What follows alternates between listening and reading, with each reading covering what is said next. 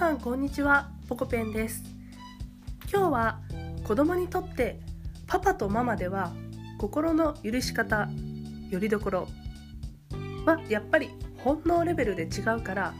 そこは認識しておいた方がいいよねというテーマでお話をします。パパの皆さんにとっては少し悲しい話題になってしまうかもしれませんがこれをマイナスに捉えるのではなくてママはやっぱり子供たちにとって特別なんだなと温かい愛おしい気持ちを持ってね、えー、聞いてもらえたらなと思います。では早速なんですけれども、えー、皆さんに考えていただきたい問題があります。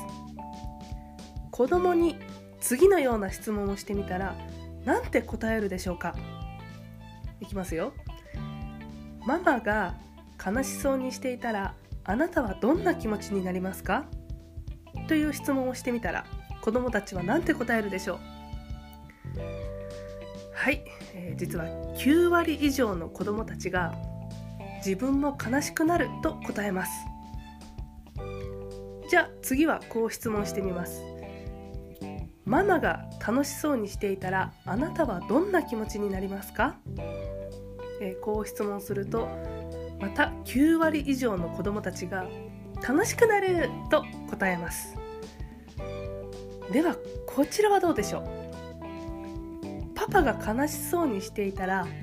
あなたはどんな気持ちになりますか？と聞いてみたらですね9割以上の子どもたちが全く悲しくならないと答えます。ちょっと辛いですか？大丈夫ですか？じゃあ次パパが楽しそうにしていたらあなたはどんな気持ちになりますか？と質問をしてみると9割以上の子どもたちが別に何とも思わないと答えます、えー、これを聞くとですねママの存在ってやっぱりすごいな偉大なんだなってことが分かってもらえると思います、えー、ママの皆さんあのめちゃくちゃ自信持っていただきたいんです。そのためにね今回この、え例題を出したんですけれども、えママと子供っていうのは心がねどうも共鳴し合ってるようですね。で今言ったこれらの問題とか、えー、例題とか回答とかをね、えー、教えてくれたのが小林正観さんっていう方なんですけれどもこの小林正観さんという人はですねもともとは旅行作家の方ですで今はもう残念ながらお亡くなりになられていますが、えー、ものすごく研究熱心な方でして心理学とか潜在意識とかについての講演をたくさんされていた方なんですね。で1年で300回以上は講演されていたそうなので、えー、うん、今で言うと鴨頭さんとかが有名な講演家さんですけれどもその先輩というイメージですかね。ありがとうっていう言葉を2万5,000回言うと人生変わりますよとかいうお話聞いたことありますでしょうか？あれを言ったのが小林正観さんになります。で今日はそんな小林正観さんから学んだ情報をシェアさせてもらってます。えつまりお母さんがですね毎日楽しそうに過ごしていれば子供も毎日楽しくなるということです。お母さんがニコニコしていたら子供もニコニコになるし逆にイライラしたり不安そうにしていたら子供もイライラしたり何かに怯えたりするようになります。つまり小林正観さんはお母さんの思考がそのまま子供に投影されるということを言ってるんですね、えー、なので教育とかしつけとかを頑張るのもいいんですけれども肩の力をちょっと抜いていつものニコニコのお母さんの方が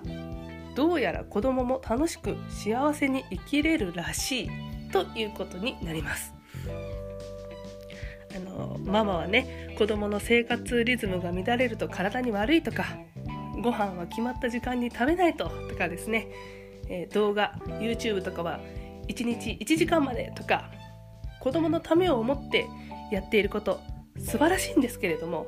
それによっていつもイライラしてしまっていては子供にもイライラが移ってしまって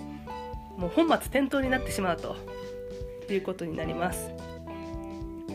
なのでお母さんは自分が笑顔でいられることこれを第一優先にして行動することが結果的に家族にとっても一番いいのかなって私はね思っています。そう言われてみるとですね私もお母さん自分のお母さんがしんどそうにしていたり、え、ため息をついて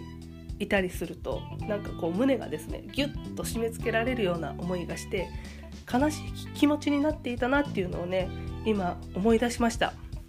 なんかその日一日ずっと暗い気持ちで過ごしていたこともあった気がします。でお父さんはっていうと楽しそうにしている時はこっちも楽しくなっていたんですけれども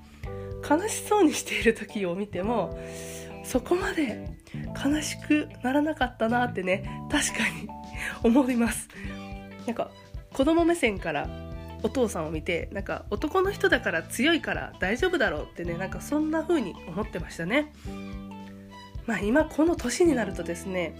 お母さんよりお父さんの方が心配なんですけれども え実は男の人の方がデリケートですからね、まあ、今はお父さんの方が心配ですが子供の頃はお父さんはなんか大丈夫だろうって思ってましたね。はいすいません。少し話がそれましたがこんな風に考えてみてもやっぱりお母さんが笑って過ごすということが子供たちにとっていかに大切かということが分かります。で私も含めお母さんは子供を産んで育てるっていう大変な責任がありますけれども